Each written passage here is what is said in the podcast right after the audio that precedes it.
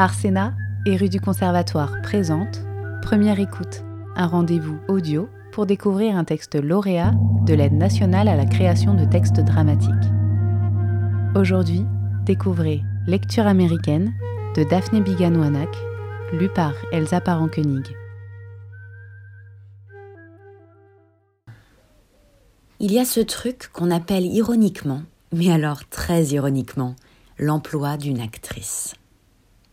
On dit la gueule de l'emploi. On dit bombe sexuelle. Bombe sexuelle. On dit jeune première, même si on pense petite vierge. On dit ces choses-là. Hollywood, par exemple. Hollywood a vraiment été une usine à bombes sexuelles et à petites vierges. On n'a vraiment pas mieux fait et en si grande quantité que Marilyn Monroe et Lillian Gish, Betty Davis, Dorothy Dandridge, Rita Hayworth, Cissy Spacek. Et en dehors de leurs emplois, ça devient vraiment difficile d'en trouver un à Hollywood pour quelqu'un comme moi. Je pourrais même dire que ça devient vraiment difficile de vivre de grandes histoires d'amour, de sexe, de désir pour des gens comme vous.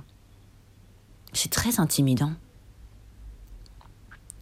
Définir une existence à partir de la gueule qu'on a n'est vraiment pas un truc qu'Hollywood a inventé. Mais peut-être que c'est Hollywood qui l'a le mieux réussi. Prenez New York. New York, et peut-être l'Amérique tout entière, c'est entièrement inventé sur un film qu'on s'est fait. D'ailleurs, on connaît tous très bien New York sans jamais y avoir mis les pieds. Breakfast at Tiffany's, Taxi Driver, Do the Right Thing, Eyes Wide Shut, When Harry Met Sally, Once Upon a Time in America. Il était une fois en Amérique. Est-ce que l'histoire de l'Amérique partait d'un bon scénario? Oh, je ne pense pas. Ce que je sais, parce que je suis actrice, c'est que vos imaginations et mon visage y sont complètement greffés.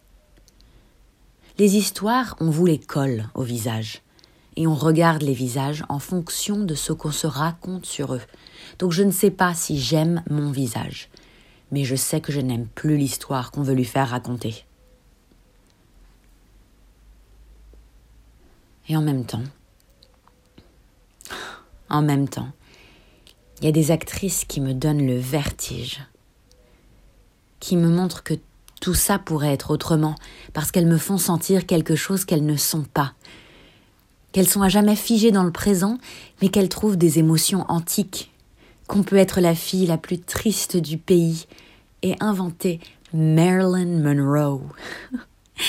Tromper la ségrégation dans des films en noir et blanc, que peut-être, peut-être, Marlon Brando avait décidé d'avoir tous les sexes.